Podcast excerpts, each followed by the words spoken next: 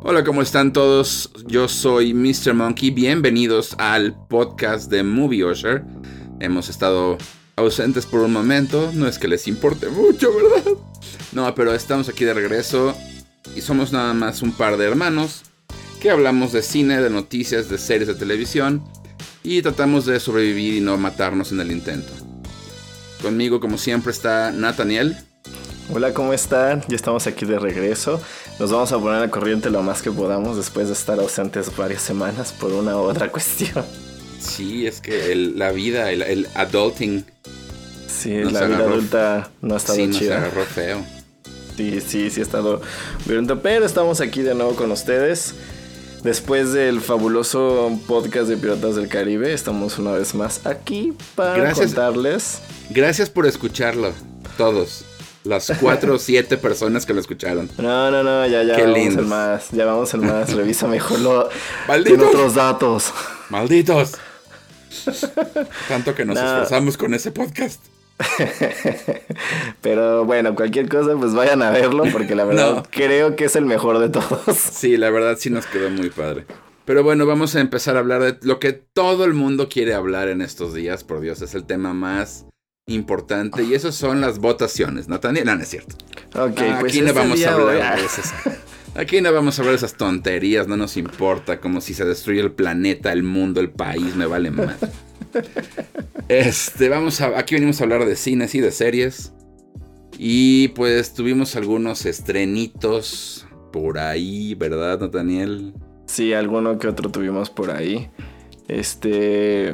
Pero fíjate que ahora que lo pienso, Mm, ¿por qué no antes de hablar de nuestros fabulosos estrenos que hemos tenido en estos últimos días, donde el team de Movie Watcher ha decidido desaparecer de esto del podcast? Oh, sí. Yo, yo quisiera nada más hacer la recomendación de algún de las últimas series que he visto. Ajá. Porque no vamos a hablar de series hoy. No. Entonces, nada más les recomiendo que si les gustó la primera temporada de Quién mató a Sara, pues vean la segunda. Y probablemente no necesiten ver lo que va a venir después. Y este. Yo acabo de ver. Este. Ya vi, ya vi Invencible. Ah, vaya. No manches. Después de cuántas semanas. No manches, qué buena serie. Vean Invencible. Te lo dije, te lo dije. Por eso la recomendé aquí. Y bueno, ¿tú alguna serie que hayas visto? Sí, este, yo les voy a recomendar eh, una que está en HBO, que se llama The Nevers, que es así como steampunk, ah, con tipo X-Men y ciencia ficción. Está bastante padre.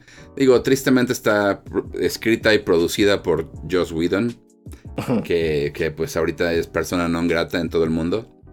Pero está, vale la pena. La verdad es la- las personas que, que retomaron la serie después de que lo obligaron a salir, valían- eh, la tomaron muy bien y la, la arreglaron bastante. Entonces yo se las recomiendo. Son pocos capítulos, ni siquiera llegan a 10 capítulos por el momento. Entonces vayan a ver en HBO antes de que se transforme en HBO Max. Aunque no, también cuando esté en HBO Max también. ¿Por, no, ¿por qué no? ¿Por qué no? ¿Por qué no? Seguimos buscando ese patrocinio de HBO Max. Y bueno, entonces ahora sí tuvimos un chorro de estrenos estos, estos días. Ah, déjame acomodo porque vamos a destrozar una. Pero vamos a empezar con algo más alegre antes Ah. de empezar a destrozar, ¿no? Digo, es que, destrozar. es que es una buena, una mala y una buena. Ok, ok, ok. ¿Estás de acuerdo? Es más bien, vamos a decir, es una buena, una mala y una excelente. ¿Con cuál empezamos? Con la de. Pues yo pienso que deberíamos empezar con el conjuro. con la más fresca que tienes? Exactamente.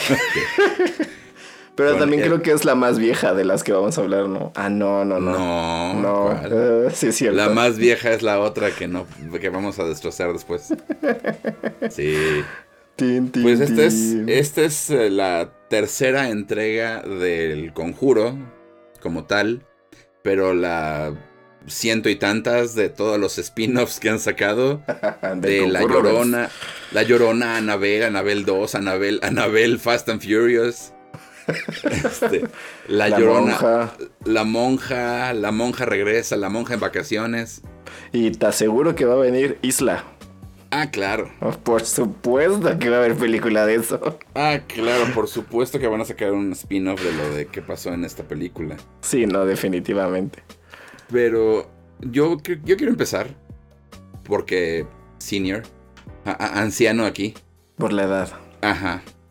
Y este, yo sí soy fan, fan, fan del conjuro. Para, yo te lo he dicho mil veces. Es la película de terror que más me ha gustado. Terror convencional. Este que más me ha gustado desde pues hace mucho tiempo. Creo que el, género estaba ya roto, pero llegó esta película y, y, lo mejoró bastante. La segunda película no fue mala, pero fue un poco aburrida. Concuerdo, concuerdo, concuerdo, sí. Anabel 1 fue pésima, Anabel 2 fue mejor. La monja es horrible. Y La Llorona es la película más chistosa que he visto en mucho tiempo. Pero si sale la mujer más bella que ha existido en todo México. Sí, yo sé, pero aún no me importa. si esa es la mujer más bella de México, estamos fregados. Pero este... Y con esta película, esta tercera, me sorprendió bastante porque sí está, está basada en uno de los casos más fuertes de los Warren. Y en un caso que se hizo tan público, pero tan público, que desató eh, cultos satánicos en Estados Unidos o que se popularizaran. Y también, ajá, y también eh, la parte contraria, que son los evangelistas y los que, famosos teleevangelistas de los 80s y 70s, más que, más que nada 80s. Estos fraudes que decían hablar con los, con los muertos o, que si les mandabas un pequeño donativo de 100 dólares, ellos podían salvar tu alma desde la ah. televisión. Y ya sabes, tonterías así que luego resultó que eran gay, algunos de ellos eran gays y, y este y le, ponían el cuerno a sus esposas. Eh, va a haber una película de eso, por cierto, con Jessica Chastain y Andrew Garfield, que se llama Los ojos de Tammy Faye. Es exactamente sobre ese tipo de evangelistas muy famosos. Pero regresando al conjuro, esta película da miedo porque es de la que te mantiene, o no sé si tú lo sentiste. Fíjate que eso fue lo que me gustó. Me, recordó muchísimo a la primera. Pero sobre todo me ha recordado a otras películas nuevas como La Bruja. Exacto. Este, el Babadook, por ejemplo, es otro muy buen ejemplo. Y Hereditary. Eh, también. Y sobre todo a las películas clásicas. Bueno, a una de las clásicas tipo El Exorcista. Exacto que yo creo que no, es tanto el susto, el, hacerte brincar, sino es la atmósfera que crean de que, pues esto como, como, como dijo Alan ahora que la estábamos viendo, es que lo que me da miedo es que los cultos satánicos existen.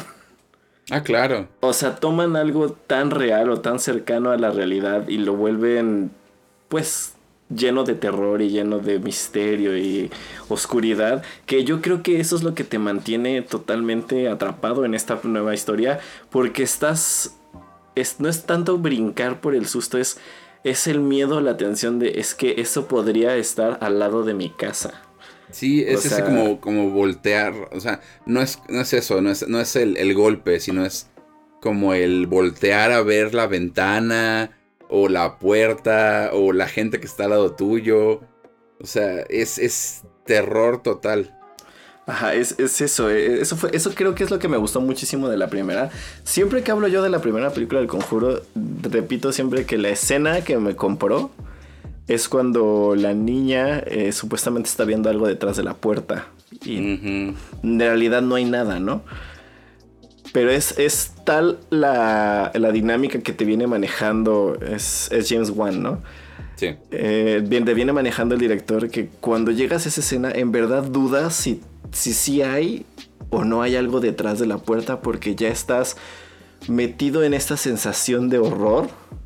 Y acá ocurre lo mismo, acá todo el tiempo estás pensando en es una persona que su único propósito en el mundo es, es hacer a los demás sufrir. Y te quedas así de, es que eso existe, o sea, eso sí, sí podría pasar aquí, o a Ah, lo mejor claro. no tal como en la película, pero o sea, el culto satánico existe y creo que eso es lo que más me ha gustado del- de las películas del conjuro, que, que mantienen ese, esa atmósfera de realidad y eso es lo que te aterra. Sí, digo, eh, ellos mismos lo han dicho, o sea, lo- los, los realizadores lo han dicho que tienen que ponerle como que esa salsita hollywoodense, ¿no? Sí, claro. Como en esta película la escena con los gordos. Ajá. o sea, eso te puedo apostar a que eso no pasó. Sí, no, no, estoy muy, muy seguro que, que, que los gordos no aparecieron. A lo mejor No, no, no. estaban ahí, pero no se movieron. Pero no se movieron. Pero, pero lo demás, lo demás, te dicen, lo demás sí pasó. O sea, lo del niño fue cierto. Sí, no, es que. Es que además. También creo que lo que les funciona mucho es que existen los Warren, ¿no? Sí, bueno, ya no. Ya murió. Bueno, ya, ya no están con nosotros. Pero y Dios, existieron. no- Dios nos salven, por favor. Alguien, alguien, alguien hágase cargo de ese museo por el amor de todo lo bueno. Creo, no me hagas mucho caso, lo tengo que averiguar y le prometo que lo voy a averiguar en, en la semana ah, para revelarlo en el próximo podcast. Pero creo que la muñeca original de Annabelle ya no está en ese museo. Ay, no me vengas con Creo sí, algo, no me acuerdo dónde lo leí, pero creo que leí que de repente bajaron a ver el museo y de repente, ¡pum! ya no estaba Annabelle. Les dije que alguien se tenía que hacer cargo de eso. Yo lo dije desde que me enteré que se murió, no sé qué era Lorraine. No. Sí. Pero muy buena. La, la actuación de, de Vera Farmiga, bueno, esa Impecable. mujer se está volviendo como que la, la horror queen de los últimos años. Sí, desde la huérfana, ¿no? Bueno, yo, Sí. yo, yo desde la huérfana veo que le canta este tipo de cosas. Sí, y le fascinan. O sea, hasta el otro, el, el pobre Patrick Wilson, se queda a veces con cara de tranquila, hija, tranquila, no te emociones tanto. Tienen que dar miedo estas cosas. y No, Patrick Wilson también hace un papelote. Eso es lo que te iba a decir. Además, ¿sabes qué, qué está muy padre de esta tercera película? ¿Te das cuenta que el enfoque es 100% en los Warren? Claro. O sea, no, no, no rellenan. En, las, en los spin-offs que han habido, rellenan mucho con personajes secundarios que para mi gusto son irrelevantes.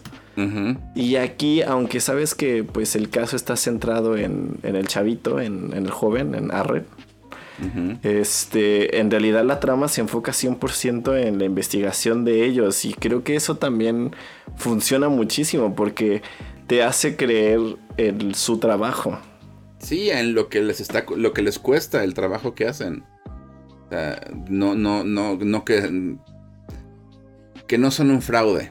Que no- Exactamente. ajá, que, que sí, lo que lo que hacen lo toman muy en serio y les ha costado, o sea, por Dios, a uno le costó casi casi el- una- la muerte, la vida.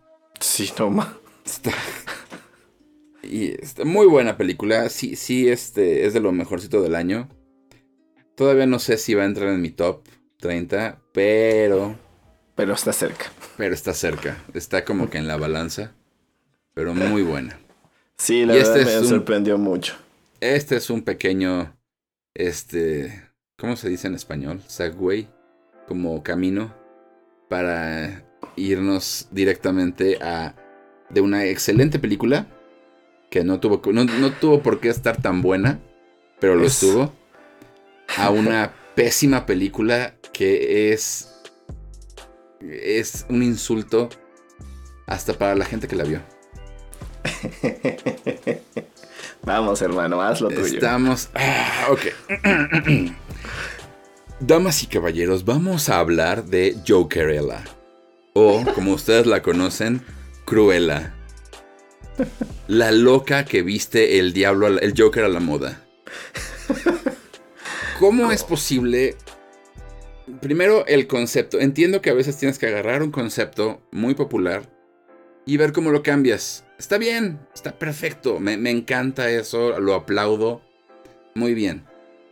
Pero, ¿cuál es la fascinación de Disney en agarrar a un villano y decir, no, no es malo? Es, que le hicieron esto y por eso mata gente. Y aquí es, no, no era mala, es que le hicieron esto y por eso mata perritos. O sea, ¿por qué? ¿Por qué tenemos que justificar? Sí, el mundo no está hecho en blanco y negro. Sí, la gente no es buena o mala.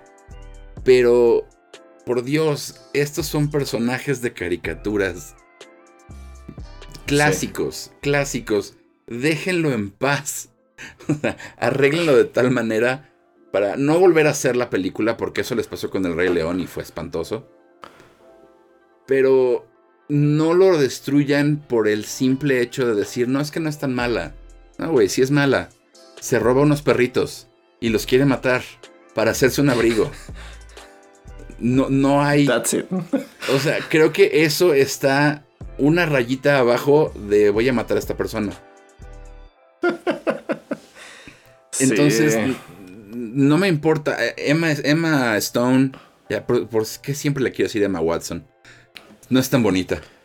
Es que hay muchas Emmas. Sí, lo sé, pero no es tan bonita como Emma Watson. Pero bueno, Emma Stone es una muy buena actriz. Muy buena.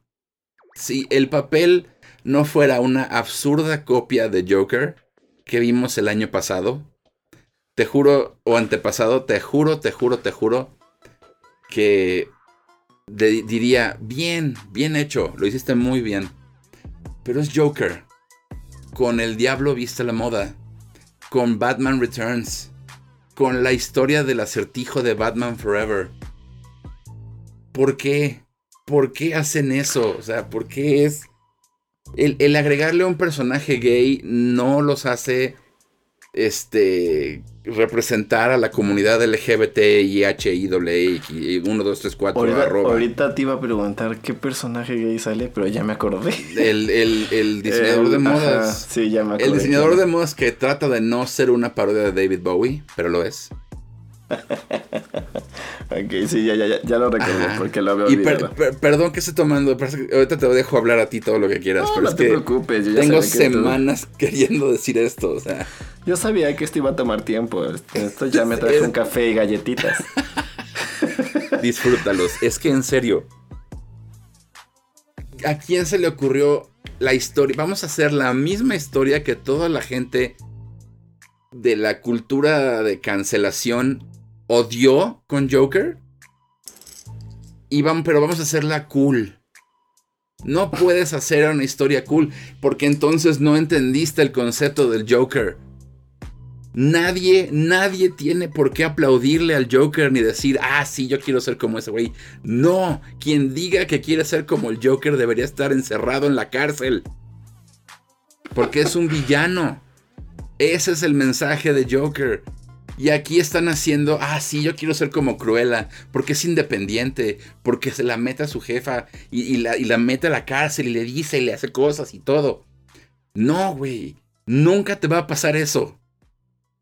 Todos tenemos jefas espantosos, o sea, espantosas y jefes malos y, y que nos tratan de la fregada y bla, bla, bla. Y sí, soñamos con algún día mentársela si quieres. Pero no lo vas a hacer, güey. O sea, lamento, lamento spoilearte la, edad adulta, pero no lo vas a hacer. Es, esto es una fantasía, nunca va a suceder esto. Entonces no te gustó Cruella. no, creo que no me gustó. Tampoco me gustó el hecho de que de alguien, de, la, gente de producción dijo, ¿sabes qué? Préstame tu, tu Spotify Déjame busco mi lista de, del playlist de, los 70s. Justo eso te iba a decir. Oye, pero tiene 90 canciones. Tú ponle play, güey, no importa. Tú ponle play. Sí. Y lo dejaron. Y una y otra y otra y otra. ¿Tienen que ver con la, con la historia de la, de la película? ¡No! Pero son de los 70s. Y queda y otra y otra y otra. Y hasta que llega un momento que dices, ya. Sí, sí, parece como un videoclip de eterno de MTV de hace muchos años. Sí, o sea, por eso te he dicho que me, encanta Deadpool 2.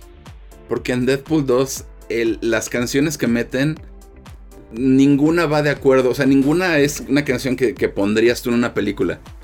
Pero cuando escuchas la letra de la, cuando entiendes la letra de las canciones, todas hablan de depresión y de extrañar a alguien. O sea, todas van con la temática de la historia. Aquí no. Aquí es, todas suenan como canciones de los setentas, ponlas. ¿Por qué? ¿Por qué vas a hacer eso? ¿Por qué no? Ahora sí ya, me voy a callar porque ya llevo como ocho minutos hablando de esto. Una vez ah, más, entonces no te gustó. No, no, definitivamente no me gustó la película. Miren, pues yo la vi porque la teníamos que ver, ¿no? porque la verdad no era algo que me llamara la atención porque creo que si querías ver una película pues de Cruella ya están las de Game Close. y oh Dios mío. Creo que tengo un problema yo con Emma Stone. Nunca me ha gustado en películas populares. No me gusta su actuación en La La Land. No me gusta su actuación en casi nada de lo que ha hecho. ¿No te gusta La La Land? No. Nos van a matar en Twitter. Ay, Dios. Amo La La Land. Este, no me gusta ella como actriz este, hollywoodense o de blockbuster. Siempre la he considerado mejor una actriz independiente. No sé por qué razón lo hace mejor ahí. Porque ha sido muy buena. Pero por ejemplo aquí en Cruella, a mí lo que más, más me irritó fue su acento. wow. O sea, o sea, ¿por qué si habla muy buen acento, tiene muy buen acento británico? En verdad yo creo que es me recordó tanto a cuando en Mary Poppins criticaron a Dick Van Dyke. No, por Dios, sí. Así, así sentí esto. En verdad creo que no conozco un solo británico o un solo actor británico, porque no conozco casi a nadie británico. Este, no conozco ningún actor británico que hable de esa manera, en verdad. Nadie, nadie. Es falso, es exagerado, es no sé. Y además siento que Emma durante los primeros minutos dijo, ah, voy a copiar a Anne Hathaway en El Diablo Vista la Moda. Y, después pues nada más me voy a pintar el pelo y voy a hacer, tratar de hacer una copia pirata de Joaquín Phoenix. No me gusta su actuación, pero sobre todo en esta manía de, de hacer todo políticamente correcto de Disney o lo que está permitido y no, porque los niños y así, le quitaron tantas cosas icónicas al personaje, o sea, táchenme de ignorante algunos, pero yo entiendo que a Cruella lo que más le encantan son las pieles. Sí. ¿Dónde están las pieles? Es que no, porque la piel es mala y Ajá, bla, Entonces para mí es como que, o sea, nunca nació, o sea, si me hubieran dado un aquí nació el fanatismo por las pieles, se las hubiera comprado más. Porque dices, bueno, ahí nace su obsesión con, con la piel de animal y con hacer grandes abrigos y hacer grandes cosas. Pero no, eso nunca nace. Detalles tan sencillos como el cigarro en la mano. O sea, no hay una versión de Cruella que no traiga el famoso. ajá, el, maldito, el maldito cigarro. El maldito cigarro. Y no solo, el, es el cigarro, es el, es el portador de cigarro. el pitillo. El pitillo. el pitillo. Y aquí no lo metieron, obviamente, porque fumar es malo y bla, bla, bla. Y que tenga un perro se me hace súper ilógico. Que ¿Sabes don, a los matas se me hace súper torpe. Por ejemplo, Anita y el esposo de Anita, que no es tanto, no me acuerdo su nombre, este, están metidos a fuerzas, pero ah, con calzador. Porque desean es que hay que unirla de una manera. Y yo no, yo no sentí el inicio de un villano. O sea, para mí, sí, me pasó lo que me pasó con Mulan. Si la película se hubiera llamado Juana, Juana la diseñadora, o sea, creo que me hubiera gustado más que el hecho de que ya se llama Cruella y entonces yo estoy esperando ver nacer a Cruella y para mí nunca nace. O sea, nunca vi la locura del personaje de caricatura, nunca vi a la obsesión por los diseños. Es más, algo que a mí me molestó en exceso es el, el punto de 101 Dálmatas es que no existe un diseño basado en las manchas de los dálmatas. Ese es el punto. Y aquí saca un vestido con manchas de dálmatas y justifican el uso de piel sintética porque pues como mata a los perritos que eran unos desgraciados. A mí sabes que me hubiera encantado, perdón que te interrumpa, qué bueno que llegaste a ese punto. No tenías que mostrarme a Cruella destazando a los, a los, a los perritos, ¿verdad? O sea, no. No, quiero verla con un cuchillo sangriento. Eh, cortando, sí, cortando a los perritos como si fueran este, trompos de, de tacos al pastor. No, no, no. O sea, no, no, no. No quería ver eso. Pero, ¿qué tal si de repente ves a Cruella con los perritos, acariciando a los perritos, corte a el, el fashion show de la mala? Y luego, cuando se van a la calle, y de repente aparece ella con el traje de, de los dálmatas. Y ya, das a entender que la maldita mató a los perros. Nada más. Y ahí nace Eh, lo llevó a tal extremo que, que mató a los perros de la, de la, villana. Y entonces sí justificas que la otra agarre y le, la quiera matar en un incendio. Dices, ah, ok, ahora sí ya son dos villanas que están completamente dementes. Peleándose por, por lo mismo, por una tontería. Y ya, con eso nació Cruella. Fin, ya. Es horrible, vas a tener que explicárselo a medio mundo, pero. Ni modo. Es que, es que exactamente, Cruella es mala porque le, le, gusta ser mala. Y además, por ejemplo, yo nunca sentí la locura en Emma Stone. No. Honestamente no. Y, y a mí eso me faltó porque el otro día hablando con un amigo, le digo, inclusive en la versión de Cruella de Once Upon a Time, dije, esa, esa chava hizo muchísimo mejor trabajo que Stone. Y a lo mejor aquí ya no es la culpa de Stone, también es culpa de, del guion y probablemente del director. O sea, ah, de, tanto el guionista y la dirección, que no le han de haber dejado hacer muchas cosas. Pero inclusive en Once Upon a Time, la locura de, de Cruella es ultra notoria. Y eso falta aquí todo el tiempo. O sea, no me interesa verla de dos colores su cabello. Eso para mí es totalmente irrelevante. ¿Dónde está la actitud? Cosa que, por ejemplo, Glenn Close capturó instantáneamente. O sea, es una gran diseñadora, es una mujer muy independiente, es una mujer luchona, pero es una mujer loca y lo ves todo el tiempo. Aquí no. Aquí simplemente es... es como si Andy del Diablo Vista la Moda se volviera mala y destronara a Miranda al final y se volviera peor que ella. Ese es el punto. ¿Sabes? ¿Sabes? Ahorita me está cayendo el 20 porque estoy recordando toda la historia de, de la película. Ajá. ¿Sabes exactamente qué es lo que copiaron para esta película? ¿Qué? Hamlet. Hamlet, de Shakespeare. Ah, makes sense. O sea, lo que hicieron con, con el Rey León, con la original, Ajá. Lo, volvieron a hacer aquí. Ajá. Sí. Eh, matan, matan, el malo mata a los papás. Bueno, a la mamá.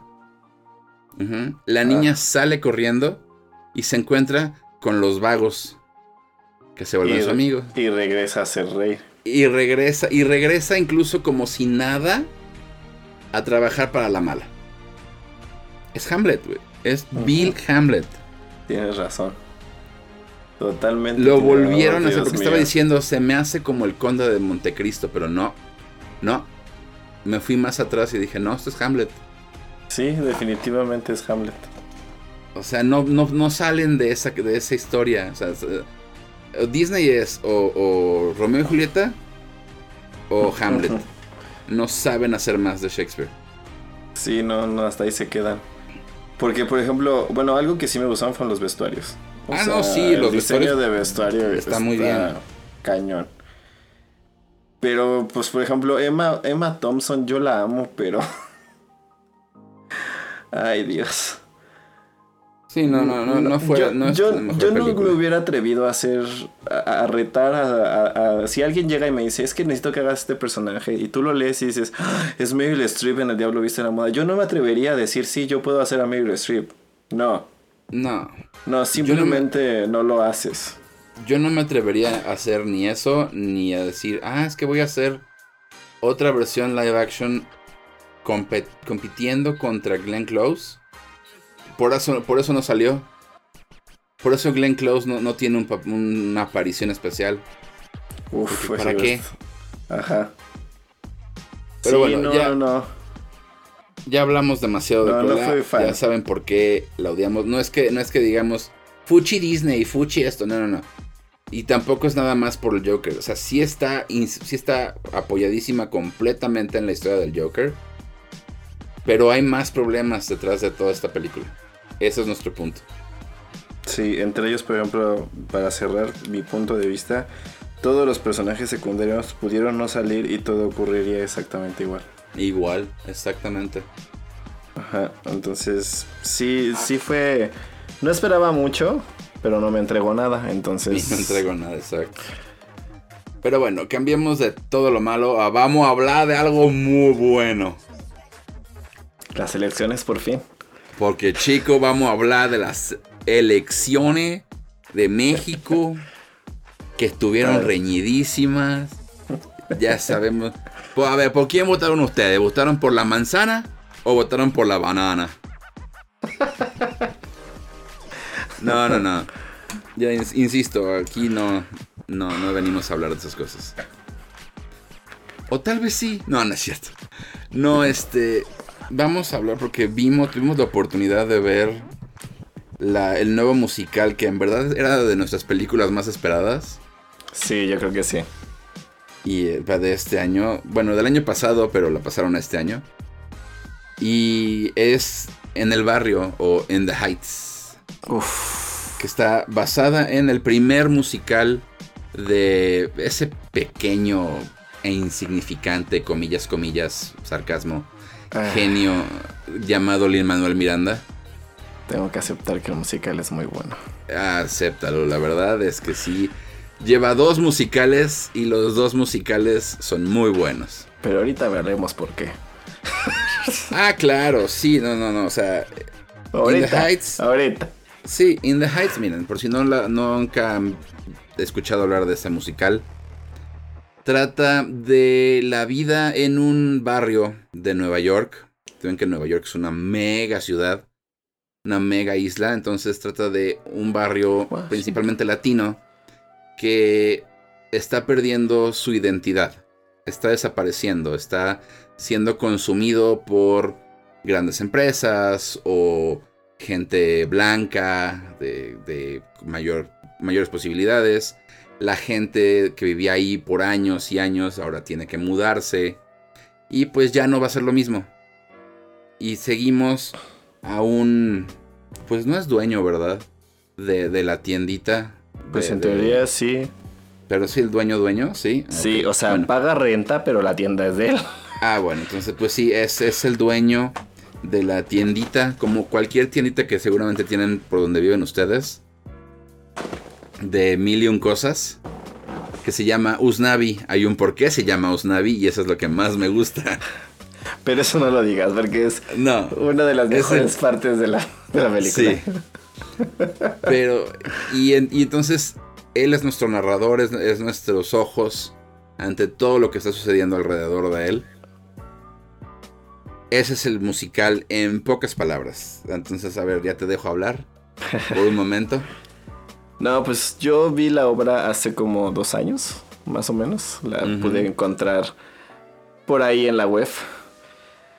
Que no eres millonario y no te vas a Estados Unidos a ver las obras. No, además, o sea, además, si te dije que fue hace dos años, este musical tiene fuera del teatro como unas 20.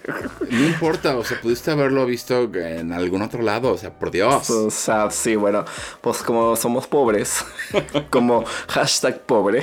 Hashtag pobres.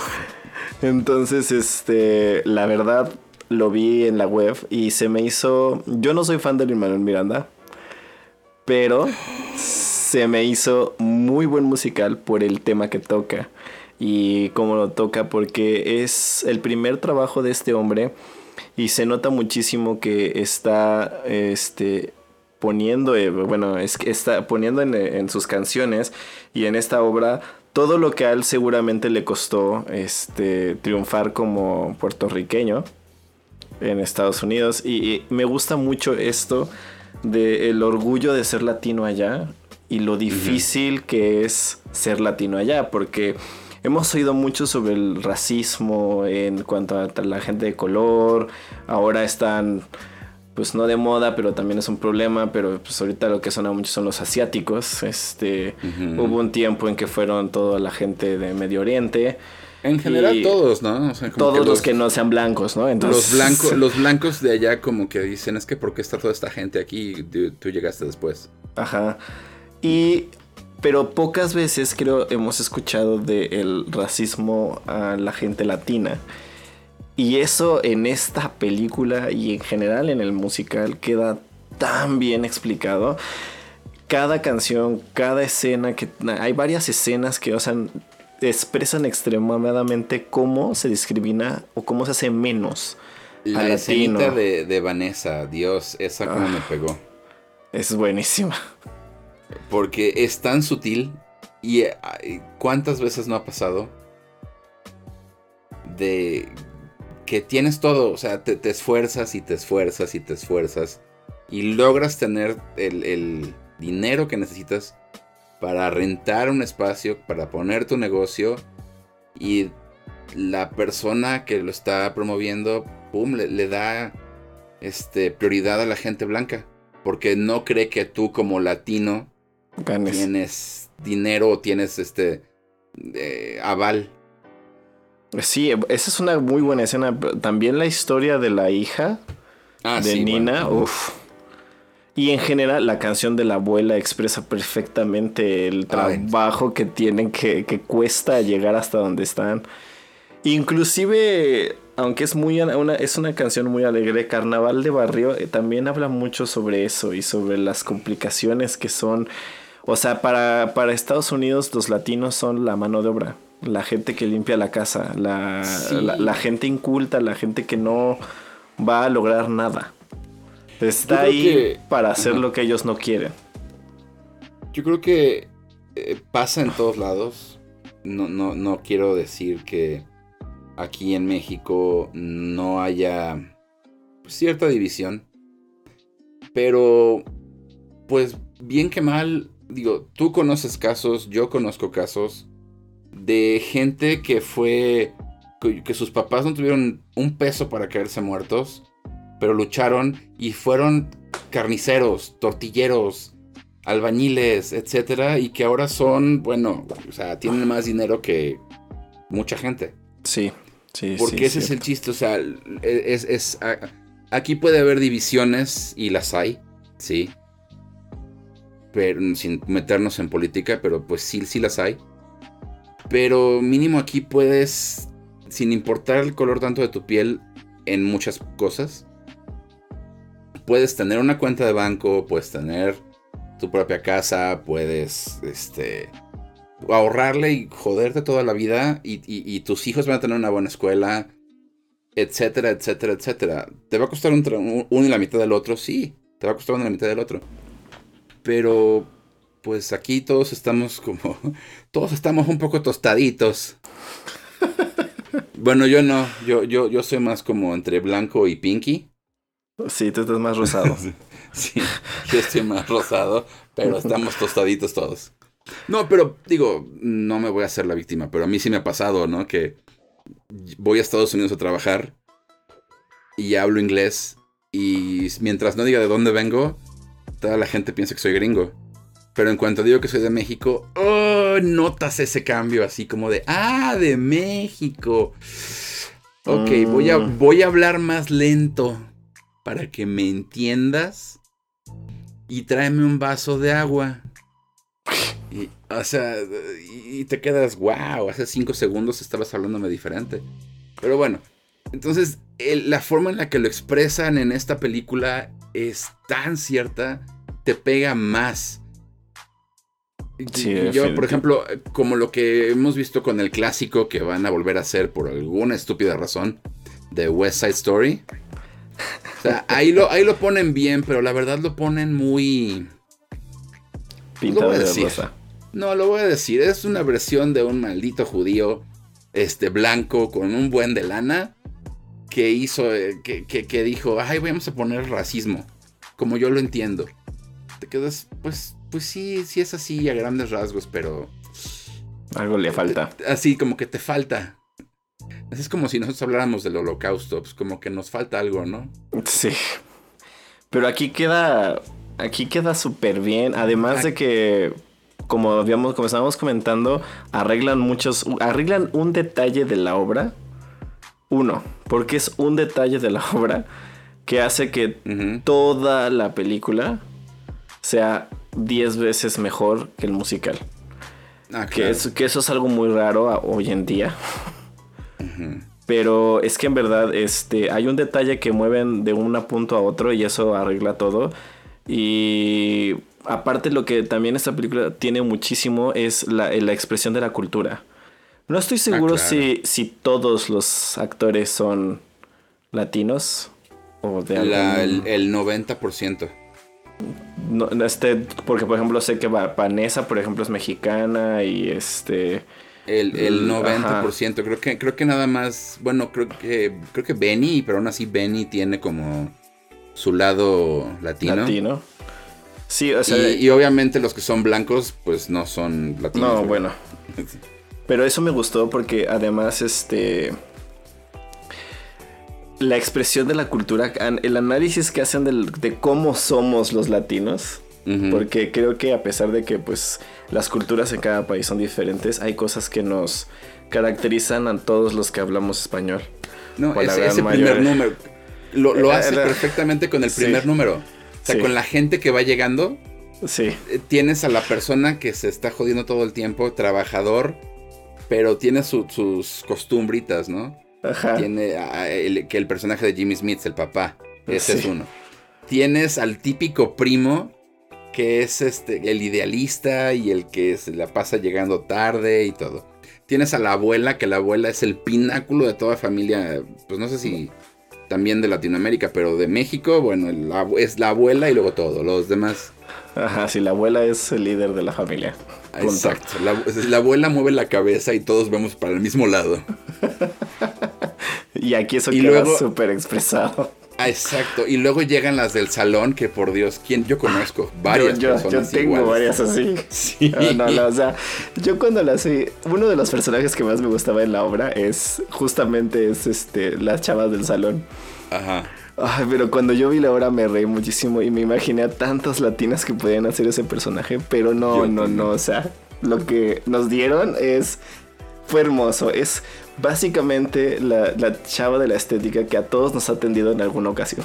claro. Es, no, es hermoso. A mí me pasó, no sé si te pasó también a ti, pero yo estaba viendo la película y casi, casi me grito y me cubrí la boca de, decir el nombre de ciertas personas que yo conozco, así como amistades que dices, ay, es que esta es esta y esta es esta. sí, sí, sí pasa. Todos no tenemos se preocupen, No se preocupen, no voy a revelar los nombres. sí, yo tengo, yo también, a mí también me pasó. Por ejemplo, ese número de la estética. yo, yo he visto varios musicales mexicanos, tanto en cine como en, como en, teatro, y varios han querido, por alguna extraña razón, meter un número en la estética, porque es como pues algo muy de aquí, ¿no? Es básico, es básico, sí. Pero no, no, no, es que ese número en la estética es básicamente lo que todo este creador de musicales mexicanos hubiera deseado hacer en su vida. es lo que yo quiero que me pase la siguiente vez que me voy a poner uñas. Vamos a poner uñas sobre todo. o sea, me voy a poner uñas nada más para que me pase todo eso. Y yo tengo tanto tiempo de ver una estética pero sí, no, también era, era el chisme. O sea, aunque no te metieras en la plática, te metían a fuerzas. Sí, no era el chismógrafo, o sea, eso. el chismógrafo. Eso es, claro, el salón es el lugar donde todos se enteran de toda la cuadra. Sí, y lo capturan tan bien aquí. Es hermoso. Tan bien aquí. Otra cosa que, oh. me, que me encantó es este. Eh, por ejemplo, algo que no sucede en la obra es que él está narrando la historia eso, eso me gustó, ese detallito fue, fue muy bueno. Sí, y, que te, y, que te, hacen pensar que sí se va. Ajá. Y, al final, pues al final, ¿no? Ah, pero es muy, muy bueno porque la verdad como que le da un plus a la historia. No empieza nada más porque sí, sino tiene como ese toque que te al final hace que te llegue todavía más. Sí. No, y, fíjate que este yo había visto el musical pues, hace como un año, la verdad. Hace como un año lo vi. También no, fui a Nueva York porque la pandemia más que nada, ¿no? Obvio. y, la, y, la, lana, más, importante. más importante. Ajá. Pero este, lo vi y dije, es que en cuanto a, como, como, decimos, en el papel, en la hoja, sí es completamente... Eh, puedes ver perfectamente cuando van a diferentes lados o la tiendita o los, los edificios, etcétera, etcétera, etcétera. Pero lo que hace esta película es que hace del barrio literal un personaje. Ah, no. O sea, cuando dicen vamos, está, está espantoso el calor, todos están yendo, todos están cerrando para irse a la alberca, dices, ah, ya sé dónde está la alberca. o sea, porque si se van a ir, si se van a ir a pie, está tres cuadras de esto. No, no, es que además el barrio es, crean el barrio. El, el, barrio es tanto las personas como el barrio en sí, como el lugar, ah, es básicamente la familia. O sea, es, la estructura familiar de una familia latina. Sí, eh, ese es el punto. La gente que está jugando afuera o ah, platicando afuera, dices Ah, yo he visto eso. eso es lo que te iba a decir. ¿Sabes algo que también me fascinó? Es la alegría, la alegría latina ah, que ponen eh, cuando ya todo está así en el peor de los momentos. O sea, el punto más deprimente de, de, la, situación, la gente trata de verlo de la manera más alegre posible y se ponen a bailar y se ponen a cantar.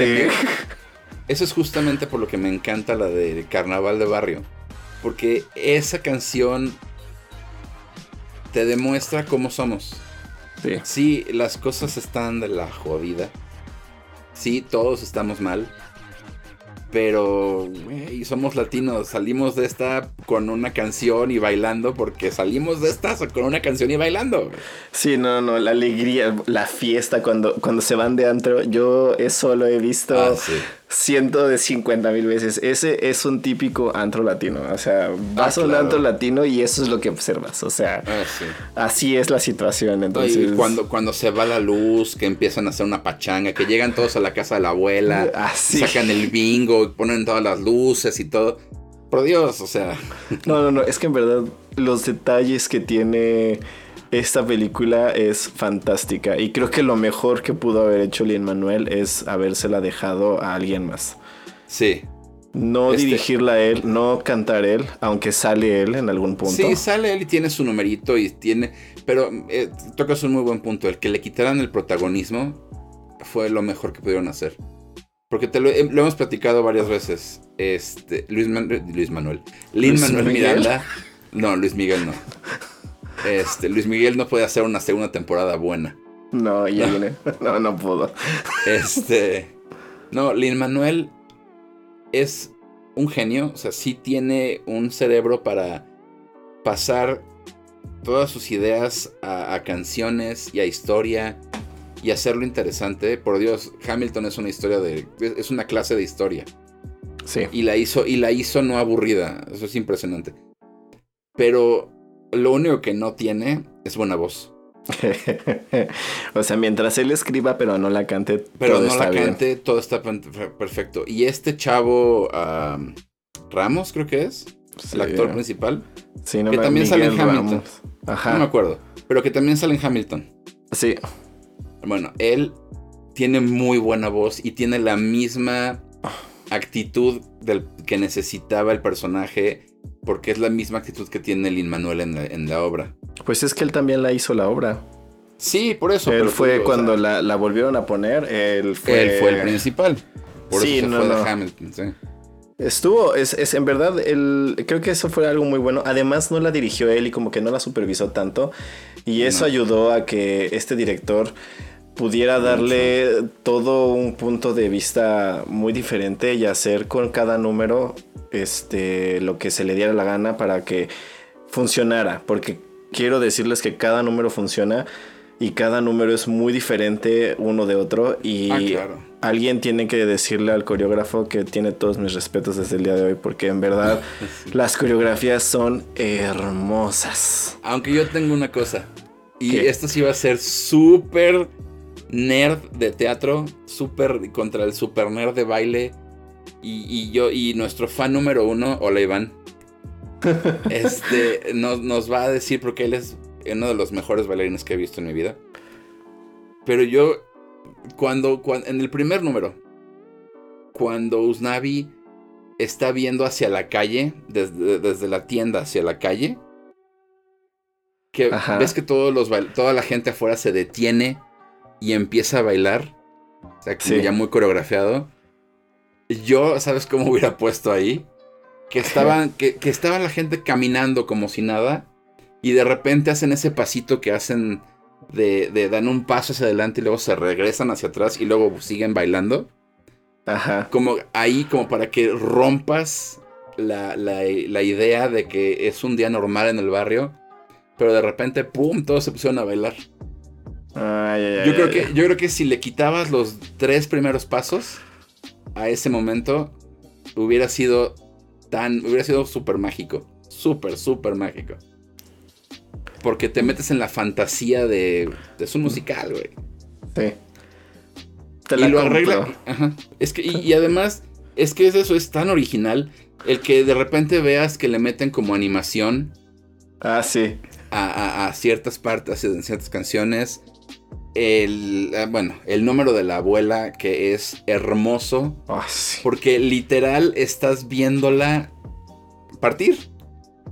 Y te van su contando. Ajá, y te van contando la historia. Y, y hoy, en, hace ratito, vi una foto que dice, ¿notaron este detalle?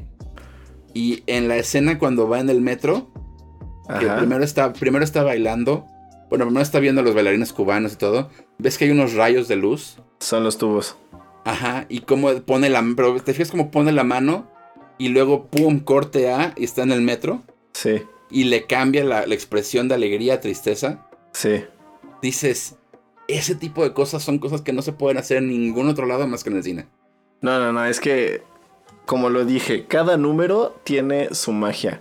Pero además lo que me encantó es que no puedes decir que los números son parecidos. Todos los números son, Son distintos. Los armó de manera diferente. Y es, no, o sea, a mí me volaron la cabeza varias veces porque en verdad es impresionante.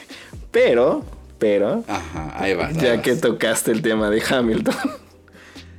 Para aquellos ganas que... de decirlo. Ah, sí, claro. Porque para aquellos que nunca han visto In the Hates. No, no, no. Es que si han visto Hamilton y son fan de Hamilton, cuando. Porque ya leí dos tweets que dijeron esto. De hecho, hoy. Que decían que este musical era una copia mala de Hamilton. Y yo me quedé así como de. Ajá, sí, dijeron que eran las mismas canciones, pero armadas de otra manera y que eso no funcionaba en el cine. Pero eso fue, no me molestó que dijeran que la película era mala. Lo que me molestó fue el, eso es una persona que no ha investigado de dónde salió este material para saber que en todo caso la copia es Hamilton. Sí, Hamilton es la copia. Porque en verdad yo, yo casualmente antes de ver esta película, mm, un día antes estuve oyendo las canciones de Hamilton por X o Y. Y ahora que vi, cuando vi el musical, noté tantas, tantas cosas. Básicamente lo que hizo Lin Manuel Miranda es reciclar un Todo. 70% de las canciones de En el barrio para meterlas en Hamilton. Y eso me sacó mucho de onda. Déjate de eso, también eh, si te vas más a fondo, la estructura de la historia es muy parecida. Pues se empieza igual. Sí, y, y qué bueno que mencionaste el, el inicio, porque básicamente sí, es, empieza con un resumen de todo lo que no tienes que, no tienes tiempo para ver. Y además, ajá, y es un resumen Pero que- requieres para ubicarte de, de qué estás viendo. y te presenta a todos. Todos los personajes que necesitas conocer te los presentan en ese número. y, a- y aquí te va otra que no, no sé si te diste cuenta, pero la canción de la abuela Ajá. es básicamente La de George Washington's going home. No manches, es cierto. Es básicamente lo mismo, porque George Washington muere. Es lo que estás, es lo que estás cantando en esa, en esa parte. Y ocurre, y ocurre en el mismo punto. Sí. Casi es la mitad. Sí. ocurre casi al mismo tiempo. Ajá, es cuando se va los dos personajes, los dos mentores del personaje principal. Sí. Los dos pilares del personaje principal se van y se queda solo. Sí, no, definitivamente. La diferencia de, esto es que eh, eh, Usnavi, si se levanta, incluso en la obra, y en este, y, Hamilton, ¿no? No, Hamilton se cae. Hamilton se queda, se queda en el suelo todo el tiempo porque empieza a hacer estupideces. Sí, ya no tiene quien lo guíe bien. Pero sí, sí, eso fue. No, no, no demerita el trabajo de Manuel en ninguno de los dos musicales. No, no, no. Pero sí me dejó muy sacado de onda el grado al que se copió a sí mismo, cosa que yo sé que hacen muchísimos, este, muchísimos músicos, ¿no? Muchísimos este, compositores han dicho que pues llega un punto en el que, mm, pues, mi hijo, el cerebro ya no da, ¿no? Este, y te empiezas a copiar, pero algo que sí noté es, es que es demasiado, o sea, es la misma fórmula, porque es la misma fórmula, es el mismo ritmo, y como bien lo dije, como lo, como lo estaba diciendo, uno de los duetos de esta película de, del barrio, no me acuerdo el nombre de la canción, cuando cantan los dos que están muy enamorados. Ah, que están en el, en el ah. edificio, sí, se me fue el nombre también a mí. Esa canción es básicamente este, es Wait for It, pero literal, de hecho, me sonó tan parecido, señores, que lo que hice fue regresar la escena, volverla a ver después y leer la letra de Wait for It y la puedes cantar letra por letra. O sea, es exactamente la misma tonada, nada más que Wait for It va ligeramente más rápido. Entonces. A mí me, gustaría que nuestro estimado Bex, el, niño del audio. Ah, nuestro. Nos, dijera, nos dijera exactamente eh, en qué partes es cuando. Porque. Si te fijas, como estábamos diciendo, algunas de las partes de In the Heights van más rápido que la música de Hamilton. Sí. Pero te puedo apostar a que si la, si la haces un poquito más lenta, o si le bajas, no sé, como una nota, un octavo, no sé, yo no sé. Yo no sé de esos términos que usan los músicos. Pero si, lo, si lo bajas un poquito más, te puedo apostar a que suena exactamente igual. Sí, no, por ejemplo, lo que te decía hoy en la mañana, ¿no? La parte de Vanessa en esa canción es básicamente Helpless.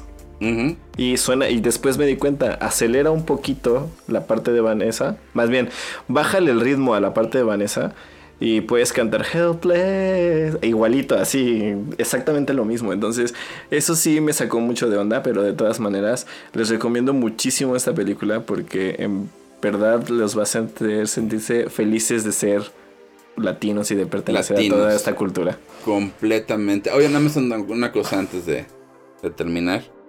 ¿Notaste el, el, el homenaje, bueno, el, el notch a Hamilton? que ponen en la película. Cuando está Jimmy Smith hablando a la universidad. Ajá. Que oyes la canción del de Rey Jorge. Sí, sí, lo escuché. Yo así de wow. Y le me emocioné. sí. sí, yo te digo, en verdad, esta es una de las. De lo creo que los mejores musicales que he visto en un buen rato. La verdad es que sí. Y ya llevamos casi una hora. a ¿Hablamos de lo de Misión Imposible? Pues yo creo que no creo que sea malo. Ya sí. No nos quieren escuchar hablar de Misión Imposible, pues le ponen pausa y se va. Pues le ponen pausa y muchas gracias. No, pero es que hace unas semanas, ¿sí, verdad? Sí. Hace como tres semanas, cuatro. No, como tres. No, a ver. hace unas semanas. Hace como tres semanas, sí, tres semanas. Fue el aniversario de 25 de Misión Imposible 1. Imagínense 25 años de Tom Cruise corriendo para salvarnos de alguien. Entonces, yo sí soy mega. Yo creo, que, yo creo que es la franquicia de la que más soy fan en, el cine. Confirmo. Y, las, sí, y las he visto como mínimo 10 veces cada una. Ay, Dios mío, si cada te una. Mucho. Si te gustan mucho. Sí, bastante. Entonces, este pues queremos hablar un poquito de las de las seis películas de bueno, de toda la franquicia, todo lo que ha significado para el cine, todo lo que ha significado para la carrera de Tom Cruise. Lo único que tiene.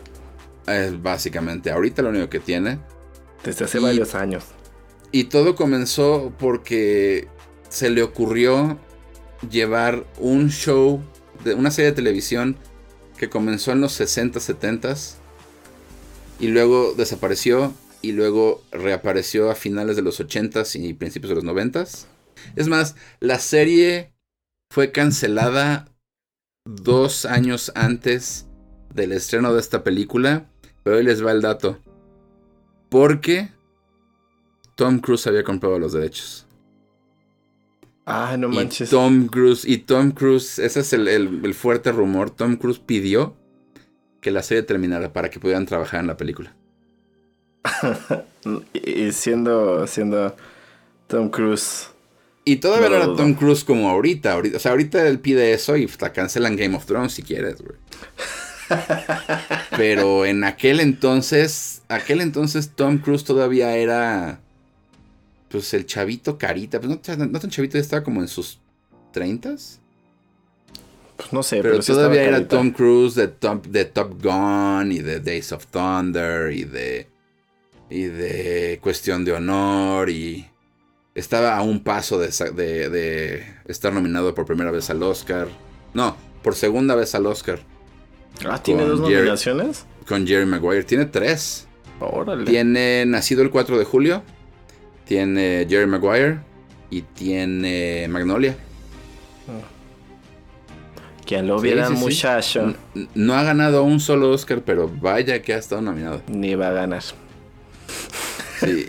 Entonces, yo me puedo poner a hablar como por tres horas más de podcast de, de esto, pero quiero escuchar como que la opinión de- del pequeño hermano, ¿De alguien fresco? de alguien fresco, que no, Ay, es, pues, que no es tan fan. No, yo no soy para nada fan. O sea, las he visto todas. Ya puedo decir que las he visto todas. Ya vi las dos que me faltaban. Este, las he visto todas, más que nada por, pues, por ti. Ah, Este. Pero no soy fan. no, O sea, no, no, no soy muy fan de esto, ni de James Bond, ni de. No soy mucho de espías, ya me he dado cuenta. estúpido. Este, pero pues bueno, cada quien, ¿no? Cada quien. Ah, no es cierto, cada quien, cada quien. Pues yo creo que las primeras tres películas son. Ah, no sé, me gustan mucho más las nuevas, las últimas tres.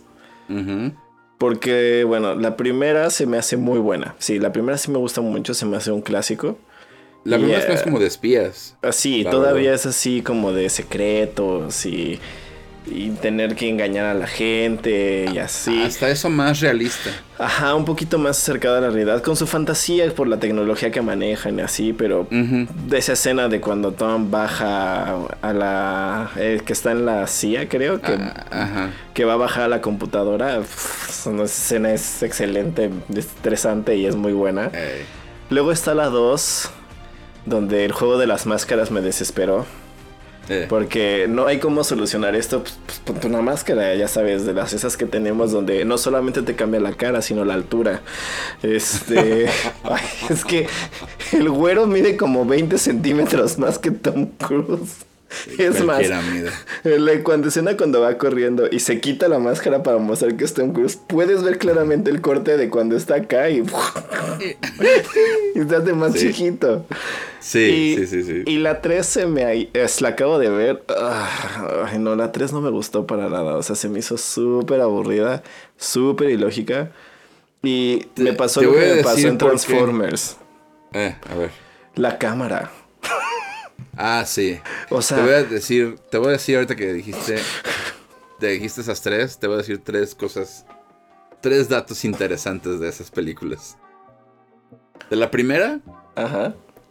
no, yo fui a verla al cine como seis veces. Ay, Dios mío. Ajá. Las seis veces, cada que Tom Cruise voltea la cámara y decir desde este momento silencio absoluto, las seis veces y la vi en, en salas diferentes, con público diferente, todos se quedaban absolutamente callados hasta que Tom este, aventaba la bomba de, de, humo y salían corriendo. Pero en silencio total. Es, es, es, esas cosas que dices, por eso me gusta el cine. Luego, de la 2, ¿sabías que ese actor es el actor al que todo fan de Hugh Jackman debe besar a los pies? porque, por porque por participar en esta película rechazó, rechazó el papel de, Wolverine que ya le habían dado. Thanks God. ya se lo habían, ya se lo habían dado. Se llama The Grey Scott, el actor. Ya se lo habían dado el, papel de Wolverine. O sea, ya no era de que todos te hablamos, no, ya se lo habían dado. Pero luego le hablaron para esta película. Y inmediatamente dijo, sí, prefiero hacer Misión Imposible porque es Tom Cruise. Y aquí 20 y, entonces tuvieron, sí, tuvieron que buscar un actor rápido y encontraron a este australianito, porque pues también Doug Squid es, australiano, y encontraron a este güey llamado Hugh, Hugh, Jackman y el resto es historia. Wow. Y, y el de la tercera, adivina quién dirige la tercera película. ¿Quién? J.J. Abrams. con razón no me gustó. Es su primera película. Wow, es no. Su primera película. No, no me gustó la tercera. La verdad se me hizo súper mala. Sí, no te voy a negar que ahora que la volví a ver, eh, las volvimos a ver, las seis, sí es la más malita. Y eso que la dos también no es nada buena. No, la dos no, no es muy buena, pero la tres, ay, no manches se me hizo aburridísima. Pero de ahí en fuera las otras tres sí me han gustado muchísimo. Es más, no soy fan, pero sí me gustan como de que cada vez que salen sí me emociona ir a verlas. O sea, sí, sí veo los avances y digo, ah, no, una nueva película de Misión Imposible, aunque Tom Cruise ya se vaya a morir en próximos años, ¿no? Porque pues ya está muy grande para estar haciendo estas cosas, pero bueno. Pero sí, sí, me, sí me agradan, o sea, sí me gustan. Pero las últimas tres me gustaron más no solamente porque se ven mejor y así, etc. Es más porque las han hecho más reales. No hay tanta mm. fantasía eh, como en las eh, otras. Siento yo que no hay tanto. Es que eso de las máscaras y la voz se me hace una jalada y lo ocupan para todo. Es que ese es el chiste de la. Ese era el chiste de la serie. O sea, te pones una máscara. Es más, el personaje de. El personaje de Tom Cruise está basado en dos personajes que hacían eso. En la serie original y en el remake. Pero pues a mí eso me desesperó, entonces. Sí. Me no, yo creo que lo, que lo que más hacen ahorita es que la historia está más orientada a la, a la aventura, a la acción. O sea, sí tienen historia y sí hay un porqué, pero vamos a ser realistas.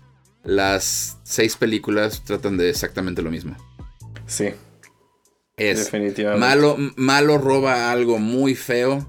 Tom Cruise debe ir a rescatarlo. No sabemos exactamente qué es. Y si sabemos, no vamos a verlo como lo usa. Sí, te digo que, que las siguientes tres lo que hacen es. Se enfocan más en la acción. Y la acción es más. Vamos a ver a Tom Cruise morir. Porque en la primera, pues no hay mucho que. O sea, es, es muy creíble baja por un, por un cable hacia un piso. ¿Qué, le va a pasar, no? Después del piso. Nada. Nada. Luego lo del tren, pues se ve luego, luego que el tren es falso. no, se ve muy real. Uy, sí, no sabes. este. Luego en la 2, pues no hay así. Bueno, lo del cuchillo en el ojo sí fue muy real, porque Tom Cruise está loco. Y lo de cuando está escalando, sí era Tom Cruise sin protección alguna. Ay, qué miedo porque le gusta escalar. Sí. Pero pues mira, salió vivo, ¿no? Y en la 3, pues lo de, lo de China también fue en un estudio. Entonces no, no hay mayor cosa. Pero ya en desde la 4 es así de quiero trepar al edificio más largo del mundo. Más alto del mundo. ¡Uy! quiero, quiero subirme. Quiero subirme a, un avión y, y estar desde afuera. ¡Sí! Estamos luego en la muerte. Sí. Quiero, quiero saltar desde, desde un avión ah, en paracaídas. Como 90 veces. ¡Yay! Soy Tom Cruise y quiero morir. Sí, sí, sí le gusta esto de la acción ruda. Ey. La verdad. Y son buenas, son buenas películas. Son, son, Son hacen así buenas. como Fast and Furious, ese tipo de películas. Este, para ir disfrutar, no pedirles este ciencia. Sí, no, tampoco vas a andar. Exacto. pedirles no realidad. O sea, son películas de acción. Son películas de, de- Son películas blockbuster para entretener a la gente y disfrutar de la irrealidad por unos minutos. Y la verdad es que cada vez pues, me han gustado más, cada película me gustan más. Y pues sí estoy esperando las nuevas, las, las otras dos que son Las las, 7 y la las ocho, películas sí. malditas, ¿no? Porque por todos las estra- por todo se detiene la grabación. Otra, otra, otra vez, dos semanas. Por el mugroso COVID.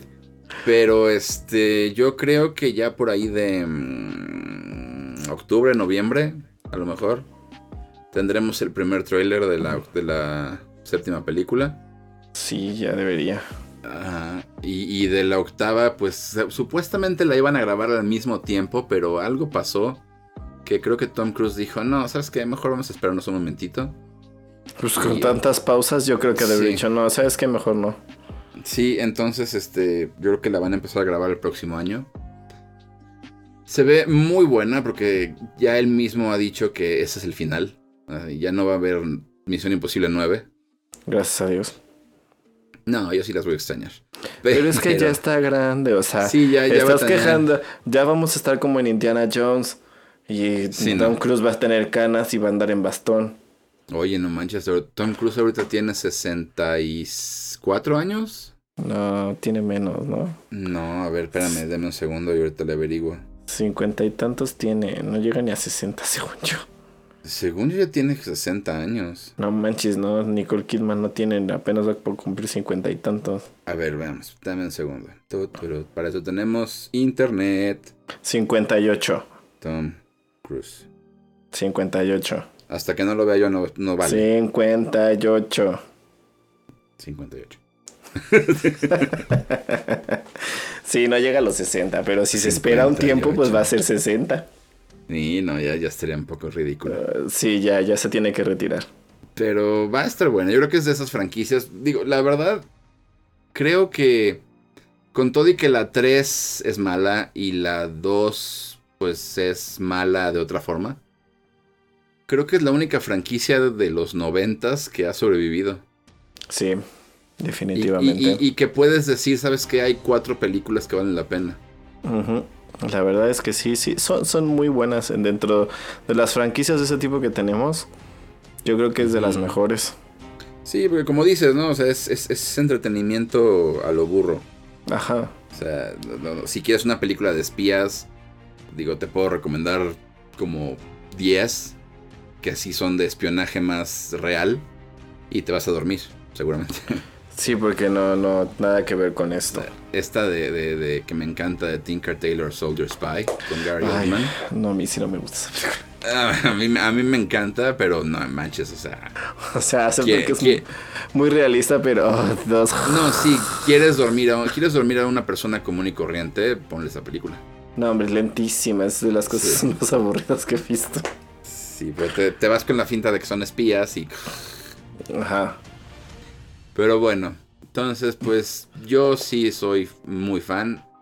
Me gustan estas películas, yo sí las espero con ganas. Este, me da gusto que las hayas visto todas. Espero que, espero, viendo. que, espero que vayamos a ver la séptima y la octava. Esperemos que podamos ir a verlas. Esperemos, porque estoy tan triste de que no vamos a poder ir a ver familia. Ah, ya sé. Ah, deberíamos Familia hacer uno de familia. Sí, uff. A ver, de que, a ver, eso sí, para todos aquellos que nos escuchan y nos siguen en todas nuestras redes sociales, las cuales nos puedes encontrar como Movie Watcher MX en cualquiera de nuestras plataformas. Blog. Es, eh, denos like y denos follows. Díganos en verdad de qué les gustaría que habláramos. Porque hablamos de estrenos, noticias y de temas que se nos ocurren, pero ¿qué les gustaría escuchar? Eso estaría Sí. bien. Y si bien que debemos, nos dijeran. necesitamos hacer uno de la familia. Sí, de familia, porque la familia maneja junta y va junta por siempre. Ahora que salga la 9 hacemos la familia. Sí.